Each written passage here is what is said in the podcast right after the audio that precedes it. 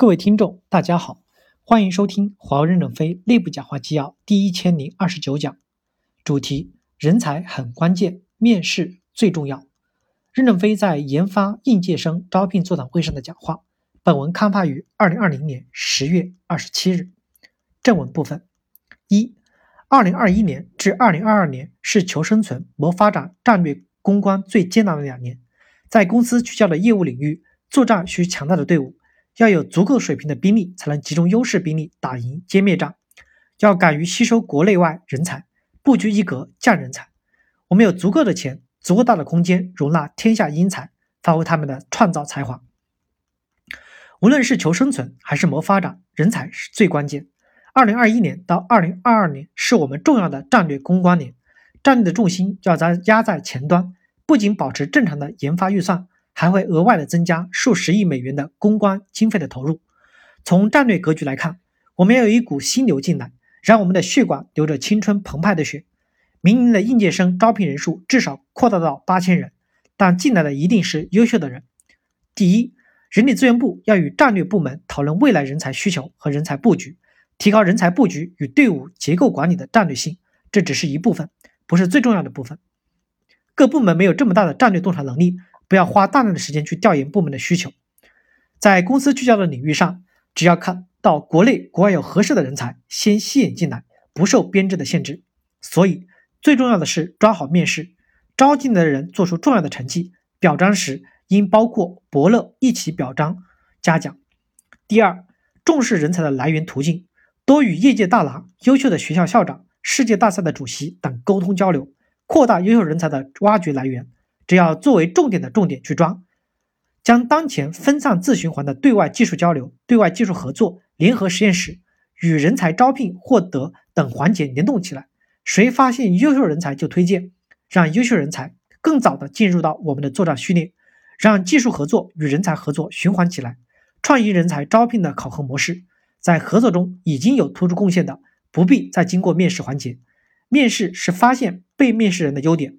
沿着他的优点去深入了解他，让被面试人能用二十分钟说自己，就是把自己的水平像论文一样阐述一遍，然后针对他的优点提问，切忌跑偏来考察他、吓唬他。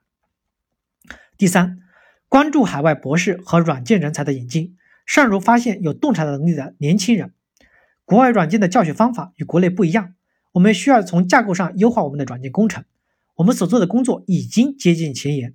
领袖就是要具有洞察能力，抓住当前的时机，做好留学生的入职。外籍学生可以加入国内或海外的研究所，特别要关注东欧籍学生群体在全球的成长与挖掘。可以引外籍博士来中国做博士后。外国学生包括了世界各人种、各国各民族。第四，有些在国外没有的技术突破，也不是顶尖的人，但对所属领域有很深的理解力，对我们来说也是我们需要的人才。可以拿着手术刀来参加我们的杀猪战斗。二，如何识别出真正的人才？面试至关重要，我们要重视面试官的选拔和面试过程，通过三年时间把面试达到先进的水平。人才是最关键的，面试是最重要的。你们要在文件中强调，在去年的基础上如何改善面试水平。大家要解放思想，不要用教条的标准来约束面试。希望通过三年时间，将我们的面试达到一个先进的水平。去年已做了一点，今年应该比去年做得更好。第一，我们要选拔有开放思维和战略洞察能力的人做面试官，不拘于他的出身和当前的职务。面试官要在识别人才上有所有所建树。如果面试官看不清谁是苗子，如何能识别优秀人才呢？面试官的选择不要把年度、半年度的绩效看得太重要，综合考虑技术人才和人才识别的能力，牛人才能识别吸引牛人。今年比去年可以再提高面试官的标准及比例，面试官也要有责任心和积极性。面试官的面试成绩作为其他绩效考核的一部分，也作为晋升和专委会任职的一个资历支撑。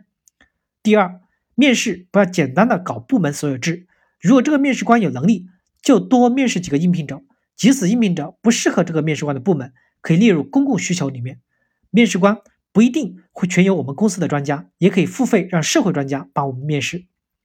第三，培训部要加大机考平台建设，各个业务要提升考题水平，人力资源充分利用工具进行低能的初选。没有通过第一轮初选的个别人员想面谈也是可以的。